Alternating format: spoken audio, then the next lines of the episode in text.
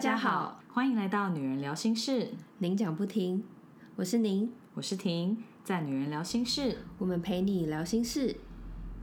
我们今天节目有特别嘉宾，让我们欢迎 Nancy。Hello，大家好，我是 Nancy。Hi Nancy，Hello，那 Nancy 是，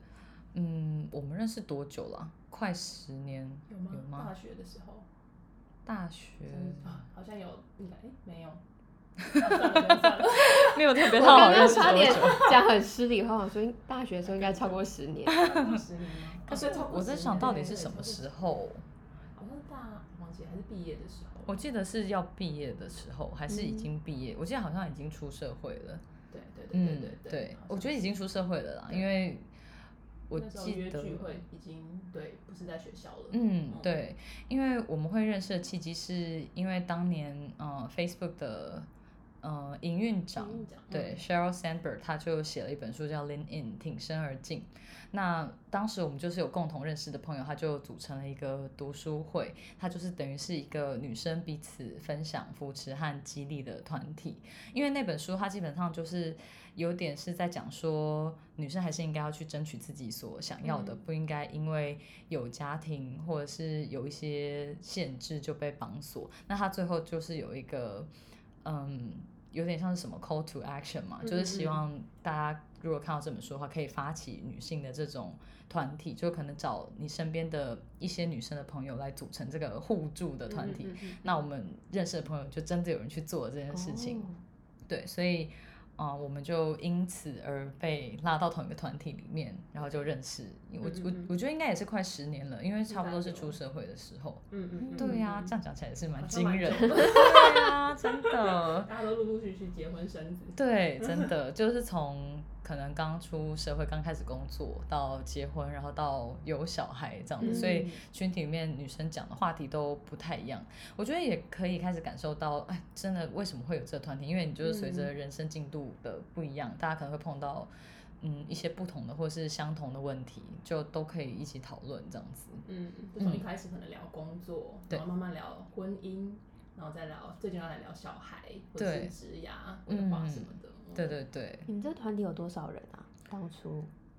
七八个差，不多。嗯。所以一直到现在都是大家都还蛮紧密的，然后再联络这样。我觉得这些都还是要有一个主要的发起人，嗯哼对，就是因为像是早年可能我们就比较可以有时间定期聚会，但是后来大家就是可能有了家庭，或是有些人出国之类的，嗯那你就可能会需要透过视讯啊，就不见得都是实体聚会，或是可能就是像我们这个团体的发起人，他现在也是在国外，所以之前大家可能会实体聚会，就是他如果有回台湾的时候，大家就会聚。那现在因为疫情比较难，所以我们还是会线上就是聚会这样子，可是可能就是半年、一年一次，嗯，对，那就会变成一次要 update 的东西就很 多，对，但都是需要有人发起，我觉得这种嗯都是这样子，你会需要一个主动揪大家的人，对对对嗯。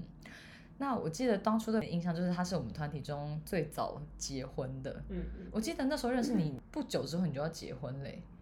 好我忘记确切时间，对，嗯。但我的确算蛮早结婚，应该大概二十八岁嗯。就结婚了。嗯嗯所以我们现在这个年世代来讲，应该算是蛮早的。嗯。我刚才查了一下，现在平均生育年龄大概三十二岁，哦，生育年龄吗？嗯，就是生小孩的年龄。然后第一胎好像三十一岁，哦，OK 嗯 OK，、所以算算早。嗯。我差不多就是在平均。我是在三二快三值三的时候生第一胎这样嗯，，但很多我很多同学都也都是最近这个时候开始生，嗯，差不多就不会太早。嗯，不会太早。可能现在人也有的没有那么早结婚，所以生育年龄又更晚。对。那你二十八岁结婚，你几岁生第一胎？二十九。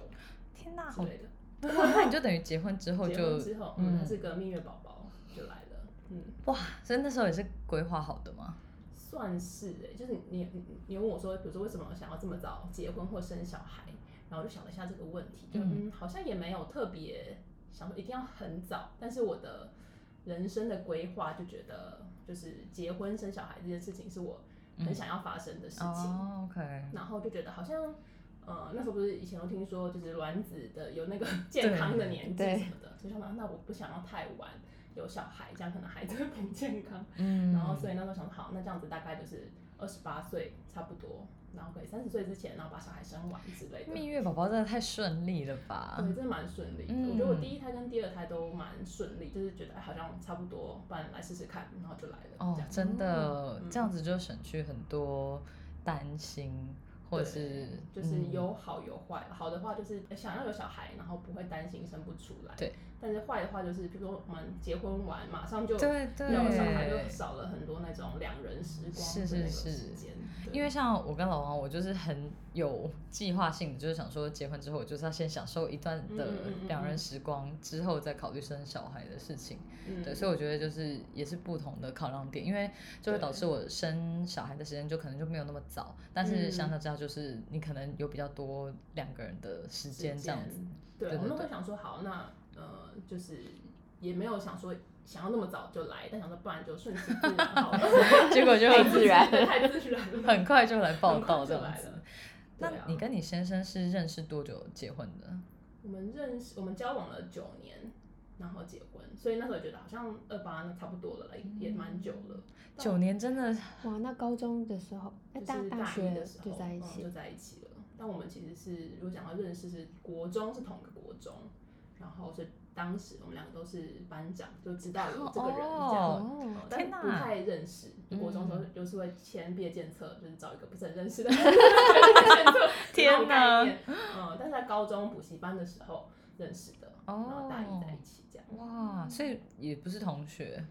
不是大一同学在一起对，不是。那时候我们大一还算远距离，就我在台北，然后他在高雄。哦嗯后来还有考回新竹，这样。嗯，我想说，如果说是交往了九年结婚，那可能确实会觉得可以早一点开始试着有有小小孩孩这样子。哦，嗯，但我们其实蛮多时间是远距离嘛，嗯所以也还好，不会有那种好像九年然后很很腻或者什么的啊感觉。懂懂懂，远距还离确实可以拉长那个保鲜期。对对对对因为我跟老王前期，我觉得也算是，嗯，就在不同的城市，你不是一天到晚见面，我觉得那个感觉确实会保鲜期会再长一点，还是有差。嗯，那你的二宝跟大宝是差隔多久两岁？两岁、嗯哦，所以真的都是等于几乎都是在你开始尝试，很快就有了，才会是这个差距。对对对。然后那时候想要生两个也是，我觉得可能跟家庭呃环境有关系。比如我我我家就是两个小孩，就我对跟我妹。所以觉得好像觉得，嗯，如果要生的话，就要生两个，就有伴，也不想要生三个，就两个就够了这样。嗯，然后所以就好，那我是要生两个，然后就第二个跟第一个年纪大概差个两岁差不多，因为我跟我妹差不多差个两岁，对，我觉得真的原生家庭的影响确实是蛮大的，嗯，真的。对然后所以觉得好像两岁差不多，所以觉得时间到了就好，那我们再来试一下，然后也是 瞬间自然又来了，身体太好了，对真的还蛮好的。那你觉得你那时候比较，嗯，算是早生小孩，你个人是觉得对工作或是职涯有什么影响吗？嗯，我就老实说还好，嗯，因为我觉得就是生小孩这件事情，它是我本来就在计划中，就我想要有小孩在我的生命里面。对对对，对，然后其实我觉得有小孩这件事情，反而让我有一种解脱吗？就是因为比如说以前大学的时候，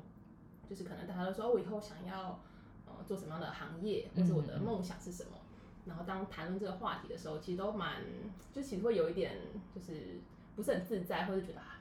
不敢讲出我的答案，哦因为大家可能想到、哦、我想要当什么什么老板，嗯或是我要当什么事业女强人干嘛的。嗯但我觉得我我记得我那时候的梦想，我那时候也跟我们就是共同认识的那个发起人的朋友讨论过，就跟他说，其实我的梦想就是其实就很想要有一个呃温馨美满的家庭，这样就好了。我其实没有什么太远大的抱负。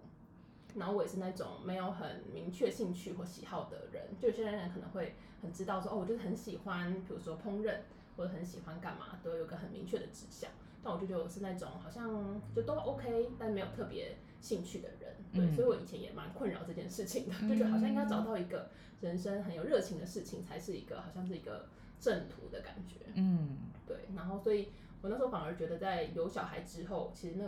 生命的重心就会是变成工作，然后跟小孩。然后会觉得好像我就一个很理所当然，就是我的重心或是我的生命中，就是就放在小孩跟工作上面，嗯就不需要去思考那些就是什么兴趣的事情。懂，所以你反而会觉得好像对，就是 relief 的感觉。哦，真的就是嗯你真的重视的东西已经出现了，所以你就 focus 在这些东西上就好。对，可以想象诶，因为就是台湾最高学府毕业的，所以我觉得就是受高等教育，就身边就很多很优秀的人，所以嗯你看着大家可能都有自己的目标，或是比较 focus 的事情。你心中渴望的跟他们方向不一样的时候，虽然你知道那不是错，可是你可能还是会有点怀疑说，哎，我这样子可以吗？可能还是会有一点那种感觉。嗯，就觉得好像那样子才是大家心目中或者是理想中的有成功的样子，或者是什么的，嗯就还是会受一些影响。嗯嗯，可是有了小孩之后，你就是更确定这确实是就是你想要的，跟你想要的方向这样子。对，然后就可以更光明正大的说出这句话。我觉得也蛮好的啊。嗯，对，就是变成你本来想象你向往的东西，不是只是一个想象，就是它真的发生了，嗯嗯嗯嗯而且是你真的也很喜欢跟很重视的这样子。嗯嗯，对。嗯，那像是你有两个小朋友，你自己觉得一个跟两个主要的差别或区别在哪？因为我现在都是嗯听到大家说两个小孩不是两倍类，是平方以上之类的。我觉得刚开始好像会，就尤嗯其是因为就是小朋友，我现在小朋友一个四岁，一个六岁，嗯，然后我觉得小朋友最累的时期是在大概一岁前那一段时间，我就是最就新生儿时期是最劳心劳力的时候。这真的是没办法。对，那真的很对，要喂母奶，然后你晚上可能还没有办法好好睡觉，嗯就很累。嗯，所以我觉得二宝出来的时候，应该也是在前一年，因为你两个对就是都蛮小的，对然后要顾一个很小的，晚上可能不一定会有稳定的小朋友，那时候是最累的时候。嗯可我觉得在大一点的时候，就是二宝可能在两岁多之后，其实他们开始可以自己玩自己的，然后甚至现在已经都可以玩在一起了。嗯，其实就会进到一个我觉得是一个甜蜜点，就是反而大人可以在旁边做自己的事，对，然后可以自己玩在一起。所以有一点熬出头的 感觉，是不是？目前这个阶段，不敢话说的太早。对对对 对，而且就是 Nancy 的组合很完美，她是姐弟，哦姐弟真的感觉很完美，因为有些人都说兄妹或是兄弟哥哥不见得会离下面，但是姐姐好像 女生比较还是比较会照顾人，嗯我听到是这样子啦嗯，我觉得有诶，感觉有个天生的母爱，就姐姐都会照顾弟弟。因为就是听到说可以玩在一起，想说哦妈妈还没有需要调停，感觉是 蛮融洽的，对，通常是这样嗯，子。我就听如果是兄弟或者是兄妹，可能哥哥带头的话，可能就是整个家还是会感觉好像会比较闹哄哄一点。但我觉得姐弟就 so far 觉得还不错。嗯，那那时候小的出生的时候，大的两岁多，嗯也是已经算可以沟通了嘛？我觉得算 OK，还然后 OK 嗯，然后那时候大家很多人会说会怕，比如说老大会觉得二宝出生会抢走对就妈妈的注意力啊，嗯会争宠吃醋什么的。但我觉得还好，就是除了就是在怀孕的时候就一直跟他洗脑，跟他讲说哦弟弟要来了啊，然后干嘛干嘛，所以他其实嗯也蛮兴奋的。我觉得反而是在大一点的时候才有就是比较明显的状况，是大再大一点就是，嗯，可能大概他现在在五五六岁的时候哦，，真的我吗？觉得可能弟弟大概是两三岁的时候，就嗯反而才会有一种好像有时候会知道他在吃醋的那种感觉。他等于是更有意识，是不是？有可能可能觉得，哎、发现弟弟可能在那时候可能更大了，也会争取大人注意或者干嘛。我在想，两个就会开始有点竞争 心态。点点，那嗯，主要都是真妈妈吗真吗？妈妈对，爸爸，爸爸就是装饰的角色就对了。对他们比较爱妈妈，感觉好比较黏妈妈，好像也是蛮合理的。对，嗯，嗯，那我也想问，就是因为我知道你有去过英国一段时间，嗯嗯嗯。我记得那时候是因为先生的工作，英国是那时候先生去，算他申请到一个呃英国的工作机会，就他们的公司的总部在英国，有点像外派到英国去一年的一个时间，对，然后那时候我就在想说，我要不要跟着一起去，对，然后所以后来就经过了一番挣扎之后，还是觉得我还是想要一起去，那时候大概是大宝三岁左右的时候，哇三岁跟一岁。哇，这听起来超挑战的，耶。所以那时候很犹豫，因为一来觉得好像就去一年，好像如果他只去一年，然后就回来，我自己一个人在台湾一年，好像也不是没办法，因为其实还有蛮多的后援，对或者长辈啊啊、对公婆啊，或者爸妈。去那边就没有对，去那耶。边就要自己一打二，对没有这样一打二过。嗯然后再来觉得好像职涯上有一年的空白，不知道就是这样子是不是一个好的一个决定。嗯，但我后来还是觉得就是呃全家人应该要在一起。嗯，也很符合你的核心理心念的对那种感觉。嗯所以我觉嗯得好像后来现在事后想想，觉得也是一个很正确，就是完全不后悔的决定。嗯，对，所以那时候就全家去。全家一起去。嗯，对，但的确一打二一开始，而且哦去那边还要自己煮三餐，因为英国物价真的很贵。哇，然后在台湾是就从来没有在煮饭的。真的吗？对，就是呃，因为我们呃就是大部分都买外外食了，嗯对，所以就没有在煮饭。哇，这样子挑战也很大对，哎很。大。嗯，但去完就是征服了之后，就对，就很有成就感。嗯，嗯哇，有点难想象，就是带两个小朋友，然后还要煮三餐这样子。对，煮三餐。那时候就等于是姐姐有去学校吗？姐姐那时候有帮他找附近的学校，然后英国的学制算是他三小朋友三岁之后，政府就会免费提供一个礼拜有十五个小时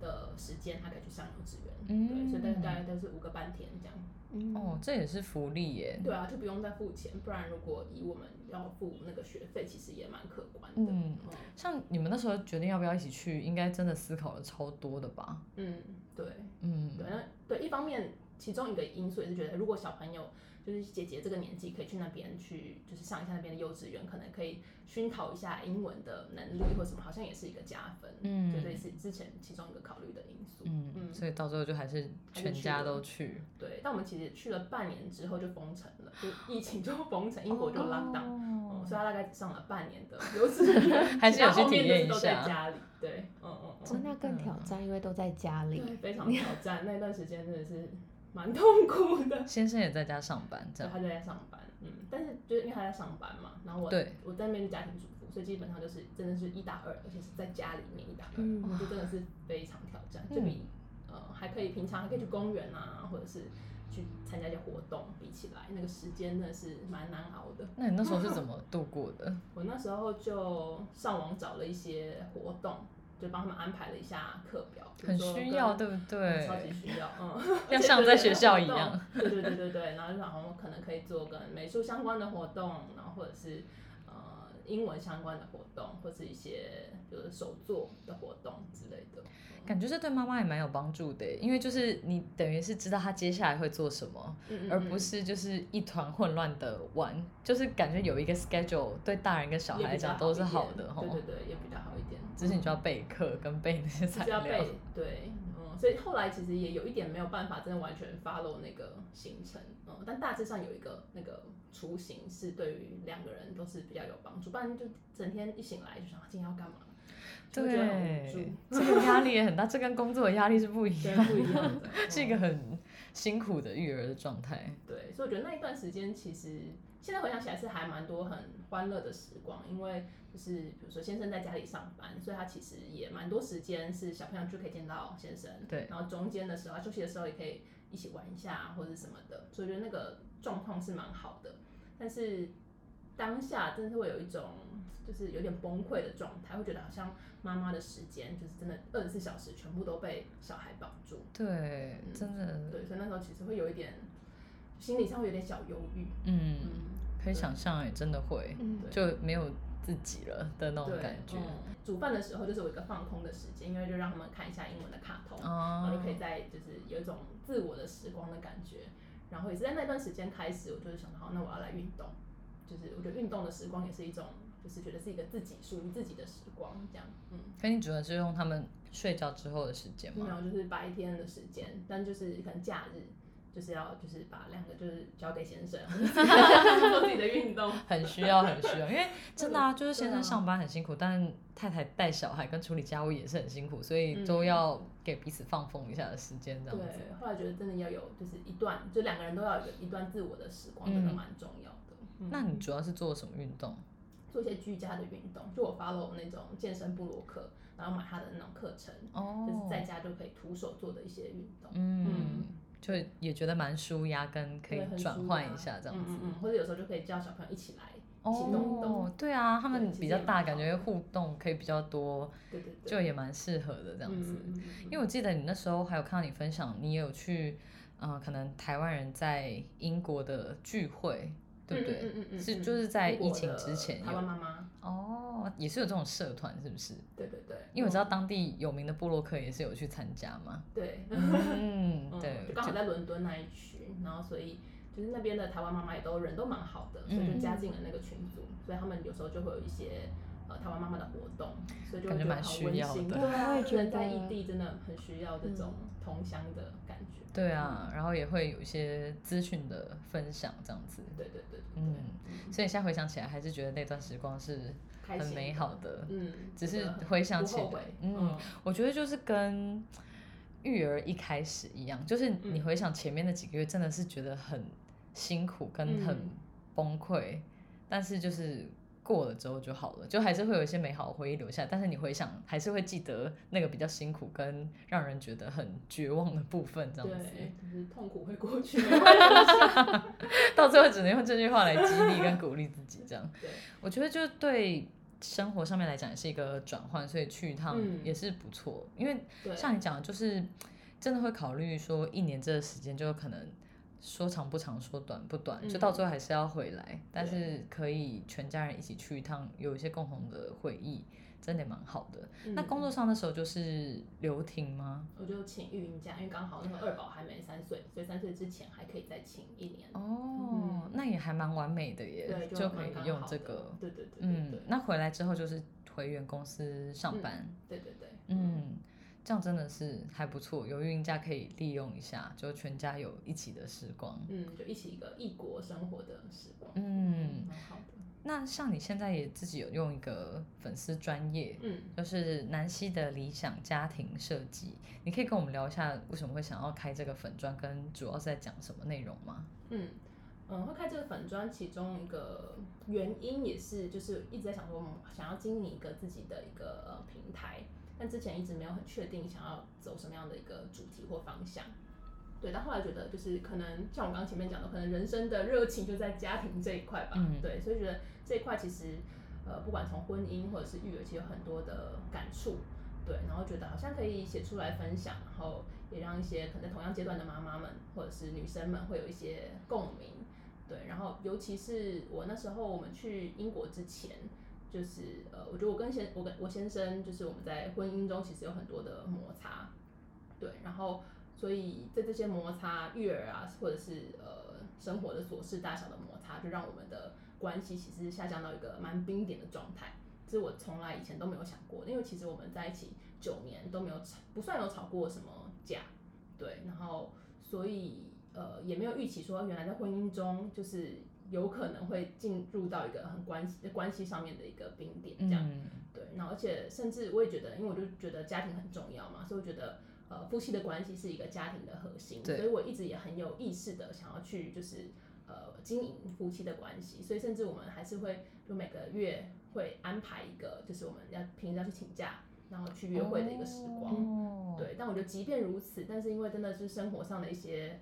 事情，如果没有好好的沟通、好好的讲开，有这些其他的东西，其实是没有办法真的去解决两个人心中那种感情的心结的。对，就是对出去也只是约约会，但是其实核心的问题嗯还是没有得到解决，这样子。对，然后平日的相处啊什么的，有时候可能就会有一些，比如冷战啊或是什么，对，然后就反而那个对于关系的影响其实很大的。嗯，对，然后所以其实去去英国的这段时间也算是我们的呃关系感情的一个重生之旅吧，我可能会这样讲，嗯。嗯就是我们透过那一段时间就在异国，然后也没有其他的呃工作或者是呃别的事情的影响之下，就可以比较专注在两个人的状况或者我们小家庭的状况，然后重新去好好的沟通。嗯，对，然后所以就觉得这这段呃过程让我觉得很有感触吧，对，所以就想说经营这样子的一个平台，让呃自己的一些经验可以传传播出去。嗯像我还蛮好奇，就是你说，嗯、去英国是你们关系的一个重生，嗯那你们是有特别去意识这件事情，然后有共同决定要做一些调整，或者是有做什么样的沟通吗？因为我觉得嗯只是换一个地点，并不代表说一定是就是关系会不一样，所以一定是你们彼此都有做了一些改变或是调整。我就还嗯蛮好奇这个部分的。我们应该算是我们两个都有意识到，就是婚姻再这样下去真的是走不下去。嗯对，然后所以，但是在台湾的时候，因为其实呃两个人都有工作，然后其实日子就是这样一天一天过去，所以你即便知道说两个人的呃中间可能有一些事情其实没有解决，卡在那边，但是其实日子还是可以这样过去，就放着就不会管。但是在英国，它就是一个呃没有其他的人，比如说没有亲人、没有朋友，就是只有两个人跟小朋友、小家庭的状态。然后在英国的嗯工作的时间也没有像台湾这么的长嗯或者这么的高压，对，因为他在呃台湾的时候可能假日也都需要加班或什么的，嗯。所以。平常我们可以互动或者是好好的聊天的时间其实非常非常少，嗯。嗯，然后所以在英国的时候，等于就是多了很多的机会，让我们去好好的面对这些过去的心结，嗯嗯，因为我觉得就是觉察这件事情，很长都是我觉得女生比较会去做，就是很多男生都会觉得说啊，没有什么问题啊，不就这样吗？嗯不是都好好的吗？到底要谈什么？干嘛找我麻烦？对对对对，所以我也不确定说你们当初嗯关系比较是降到冰点，那是你自己单方面的感受，还是你先生也有觉得说哦这样子摩擦真的很多，然后这样吵不行，应该要想办法解决，还是他只有觉得他这件事情，但没有特别觉得可以怎么做？我觉得前面应该是，我觉得两个人应该都有感觉，但像你讲的，女生会比较可能更会去察觉到这件事情的严重性，然后男生可能即便觉得好像不太对，但是他可能就是这样其他的事情，反正就这样过日子下去。因为也很忙这样。对，然后当没有人就是出来去呃讲这件事情，会觉得我们应该要一起解决这件事情的时候，可能男生会处于在比较被动的状态。嗯对，然后那女生就是可能本来就是对生活的事情啊或感情的事情，其实想的会比较多，然后也想要去会比较主动的去解决这些问题。嗯。嗯，那我也想问，就是除了育儿的压力，你刚刚说生活的摩擦，有什么比较嗯明显的例子吗？明显的例子、哦，嗯，因为我觉得育儿压力蛮可以理解的，因为就是嗯要照顾小孩就会有很多责任嘛，就会变成嗯是大家要分工，或是育儿的理念上面，虽然已经生到第二胎了，可是可能嗯有两个要顾，当然还是会更忙。嗯，嗯对，嗯所以我觉得嗯这一块比较可以理解。那我也想要知道说，你们说生活上面的摩擦这块比较多嗯是哪一方面的问题？嗯，我就像你刚刚讲的育儿那一块，就真的是没有生小孩之前，不知道我有这么多就是琐事，是生活上突然都很多很多事。嗯对，然后所以就是变成你的家务事、家的家里的事情会变很多要去去处理去做。然后他当时的工作比较忙，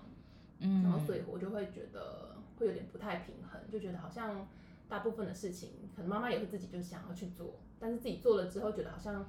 不是很公平，怎么都是我这样？对都是我，然后就会有点心理不平衡。但是我也不是那种会去吵架的人，我比较是那种冷战型的，嗯，对，就会闷在心里不说。但是这种事情就是不说，他有一天就会爆炸。对，而且他根本可能也不知道你不高兴，他只是觉得哎、今天很安静。对对对对对，我会觉得就真的是要讲出来，就真的很重要。嗯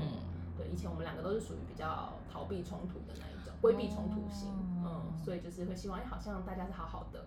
然后比较不会想要把这种不开心的事情搬上台面来说，嗯，但现在就觉得，嗯，这件事情平常就要一件一件去疏通，嗯，因为像就是 Nancy 有说，是因为去英国就彼此的步调可能稍微比较慢下来，才有办法去正视这些呃原本就存在问题，然后才可以好好的去沟通。可是如果说像有一些夫妻也是有碰到一些问题，但他们并没有办法像你们出国那样整个抽离一个新的环境，嗯，你会建议他们怎么做？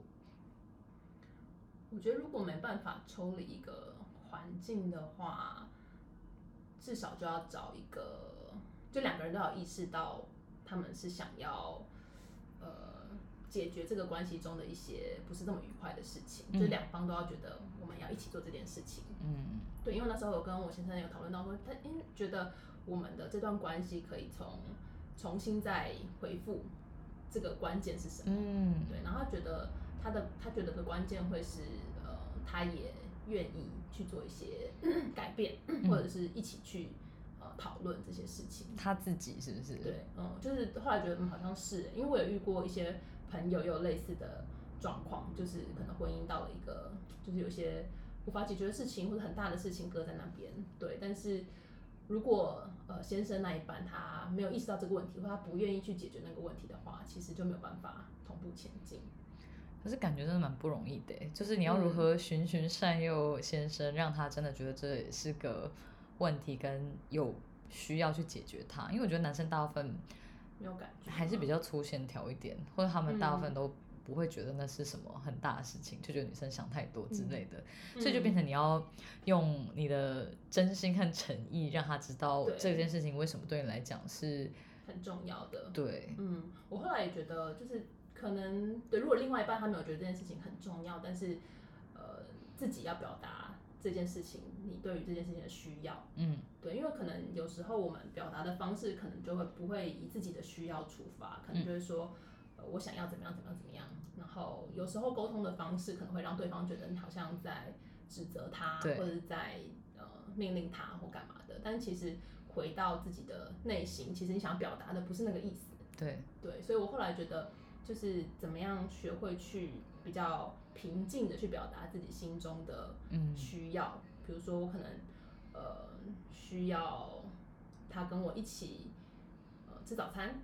之类的，嗯，对。那为什么我需要跟你一起吃早餐？因为我希望我们呃假日早餐是可以两个人一起在一个环境里面，然后呃很悠闲的那种画面之类的。我随便乱讲一个，嗯就随随便嗯一个例子，对。但是如果呃不是讲从需求的出发，你可能说，哎、那为什么你假日都睡这么晚？对，然后他可能不知道说你心中其实是想要跟他一起有一个嗯很美好的家庭的时光的，他只听到你在指责他睡太晚之类的，他可能想到你又不体贴我，可能工作平常很累，对，然后这样子就会吵起来。嗯所以这个也是我在就是这段时间之后，自己慢慢觉得这件事情就是把心里的需要用一个就是自己的角度出发，而不是去指责对方的角度出发，这件事情真的很需要练习。对，这嗯真的很重要哎。嗯，因为我之前有跟您聊到就，呃我之前在上那个婚前辅导课的时候，它里面沟通这一块，它也是这样子讲，也是要多说可能自己的需求，或是、嗯哦这件事情是因为我怎么样怎么样，而不要说你怎样怎样，对对对不然就会变得很容易在指责对方。可是这真的很不容易，我觉得很还是很容容易易会讲到你，对因为你还是会说，可能你会说这样子讲话让我觉得很受伤，这样，嗯嗯，但是。其实就说你这样讲话让我觉得很受伤，就还是是被指责的。对对对，或是你可能会嗯说你或许没有那意思，但是这样子讲会让人觉得很难过或者什么之类的。嗯对，嗯所以我就觉得哇，这真的是很不容易耶。对，就是艺术。对对对，就不是对方的错，但是可能因为某一些行为让你导致你有某一些感受，那希望怎么样可以更好，或是两个人相处更融洽哦，这真的是很需要沟通技巧。好需要练习哦，是不是不然那个情绪就会跑在你的理智前面。对对对嗯，然后我觉得大家个性确实是不太一样，可是我觉得女生大部分可以用的沟通技巧，应该就是真的也是软一点吧。就是因为大部分男生还是会比较吃软不吃硬，我觉得通常来讲应该是因为如果说两个人都很剑拔弩张，那这个沟通就很难成立嘛。但是如果可以嗯像 Nancy 刚刚讲的，从自己这边的需求出发，让他知道你需要什么，或是你希望你们可以变成怎么样，或者想要怎么做，或许先生就也比较听得进去。对，嗯同意。而且就是像你讲，女生可以也比较容易会去表达自己的情绪或者是感受，那男生在这一块可能相较之下就没这么顺利嘛，顺畅，可能就是过去的习惯或者整个社会对于男性的一些框架。嗯，对。但我觉得这一块的确也是，就是当嗯我们去示范给对方看，就是对方可能我觉得久了也会比较会觉得这是一个比较可以放下这种防备或者是那些男性的自尊，可以稍微试出一些他自己比较脆弱的那一面的时候，那当他试出的时候，你要就是接住他，让他会觉得更有安全感。然后我觉得当男生愿意也去分享他自己比较脆弱那一面的时候，其实两个人的关系就会更靠近。嗯，所谓的接住他，指的就是去理解跟同理他的感受嗯跟立场嘛。对，然后不批判他，因为可能有些男性会怕讲出来，好像就觉得哎、你怎么会？没面子，对，或者嗯是觉得好像我这样是不是就是感觉不是很 man，哦，真或是什么之的类，的。对我觉得男生可能会比较会有这样的一个包袱或者是害怕。嗯，对我觉得其实有些时候想起来，男生真的某一部分也蛮辛苦的，就男生就是不能哭，嗯那就是要很坚强，或者我其实也有想过这件事情，因为就像有些女生有了家庭之后，可能就是比较投入在家庭，那在工作上面比例没有放那么重，可是社会上面对于男生的期待，感觉一定要嗯在工作上面成功，或者是有所成就，我就觉得他们感觉好像也蛮没选择，就也蛮辛。苦的那如果嗯你真的是对工作没有热情的人，或者是没有一个很明确目标在那边，那感觉就是男生的挣扎应该也是蛮多的也是。很痛苦。嗯，嗯，对，所以真的是不同的角色还是会有不同的立场跟考量，就还是要彼此多嗯互相体谅跟扶持。嗯嗯嗯，对，家庭真的好像就是这样。对，嗯，就就好像越经过不同的环节，比如说你感觉小孩没有小孩，然后到有小孩，然后慢慢长大，就不同的阶段，就家庭的不同阶段会遇到不同的沟通上面的一些呃心得嘛，就是对，就觉得好像我们也都在这个关系中一起成长。嗯，对，我觉得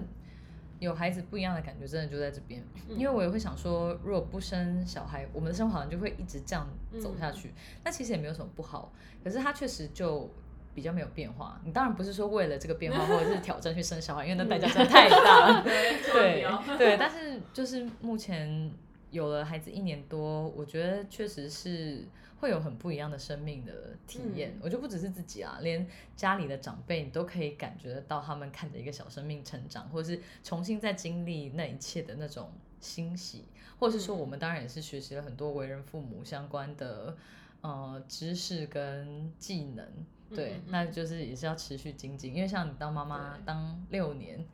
对对嗯对，所以在路上面一定也是有经过不同的阶段和调试，嗯嗯嗯，对，然后和关卡嘛，对关卡，对 对对，真的，对对嗯对，所以真的是只能在这条路上面继续的精进，对，对啊，然后也是像你讲的，就是看怎么样能够把家庭嗯打造或者设计成自己更理想或者喜欢的样子，嗯，真的，而且我觉得就是家庭，然后有小孩跟婚姻这件事情，其实真的会让人更多的机会去探索自己。就是你会发现，哎、原来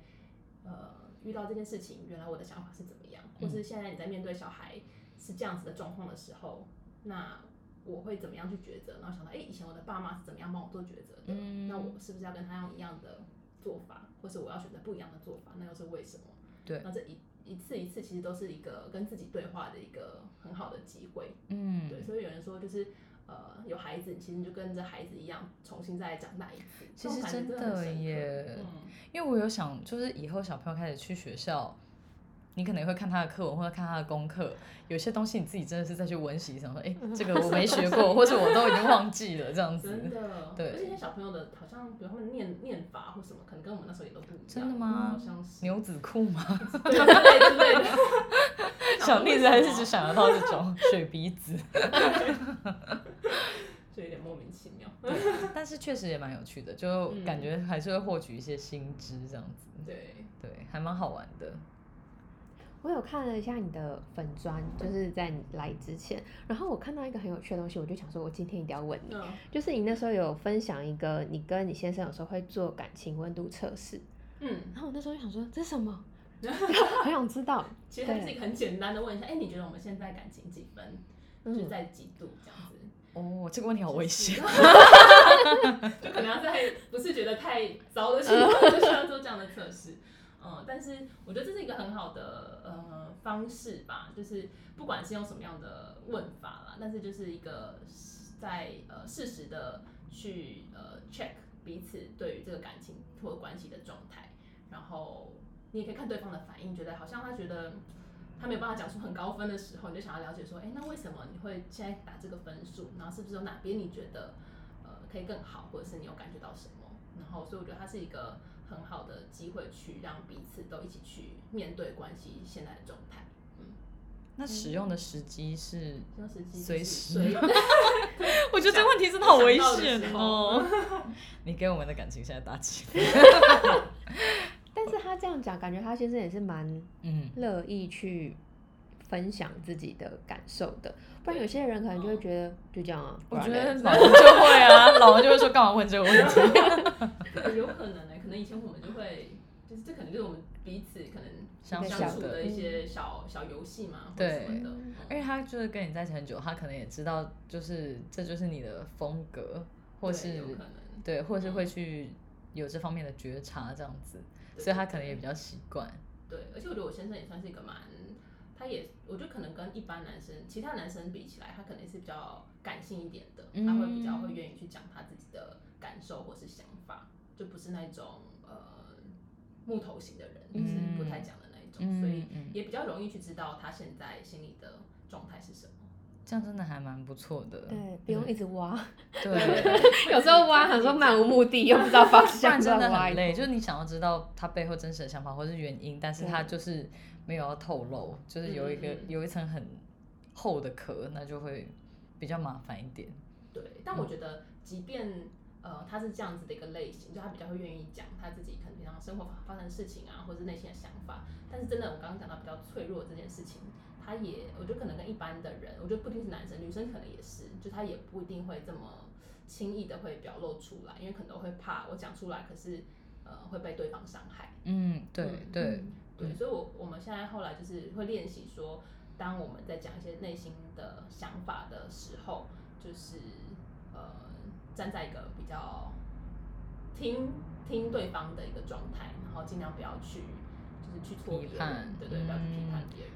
这真的要练习耶。对，就这样很有意识的去做这件事情。对，有的时候你光是要好好把人家的话听完，都要练习了。对，因为有时候你可能听到，你可能自己就会觉得他这句话是不是嗯在讲什么意思？是不是在指责我，或是在说我怎么样？然后情绪就会上来了，对然后就想要反驳。嗯，我有想到，就是我上婚前辅导的时候，他在讲沟通，他也是有一个很重要，就是你要复述对方讲了什么，嗯就是你只能听，嗯然后听完之后你要表述他刚刚讲了什么，不能加入你个人的解释或者是情感。对，哦这真，的是 各种需要练习，沟通真的是一件很难的事情虽然感觉每天都在做，但是感觉还是有很多可以精进。嗯嗯嗯，嗯嗯，对。你讲婚前辅导，他是我觉得我之前有听过一些朋友，就是他有去做过一些婚前辅导，然后听到那个内容，就是好像这是其实是很多，就是应该是每一个结婚前我觉得是，做的事情。我觉得是因为我那时候是因为教会所以有去上，可是我觉得他嗯其实真的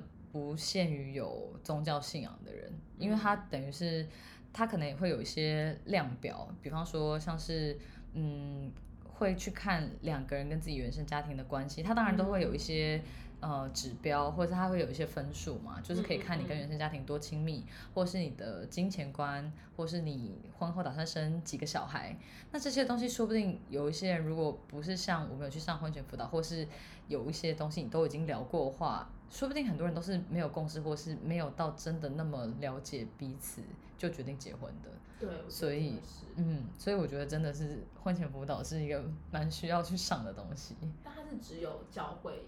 不是哎、不是不是，它不是只有教会里面有，嗯只是我听到比较多是教会的，但是外面应该也是有这样子的机构，跟呃我知道应该也是有相关的资格可以去取得。嗯，我身边好像有有些人也是有帮忙别人做婚前辅导，我不确定那个应该不是一个证照，但是他们也是有一些训练。嗯我是觉得说这样子的角色真的是蛮有意义的，因为你可以帮助一对夫妻在结婚之前就更了解彼此，应该也可以减少他们婚后因为不够了解而分开的几率，这真的还蛮重要的。对啊，应该推荐所有的未婚的女性、男性都要去上一下。，对，我觉得真的很重要，尤其是像你们是蜜月宝宝，嗯，我就觉得有些人如果他是跟自己老公可能有些呃观念或是一些想法都还没有到非常非常契合，很快就有孩子，那如果之后因为这样而分开，那真的会更辛苦。嗯，对啊，所以我就觉得，嗯，婚前去上一些课，或是要我充分了解彼此，真的是很重要的一件事。那像你们刚刚有聊到说，就是男女生的角色上面，女生就是比较属于会引导，然后也是比较软的。那我就在想，如果刚好有些女生她不是个性比较软的，可能她的、她的表达方式或是她的呃过去的背景，她就是属于比较坚强，比较可能是没有那么爱撒娇的这样的状态。那他们在呃经营关系上面，她应该她还有哪一些方法可以去尝试？嗯，我觉得，我觉得这件事情感觉哈，也不一定是，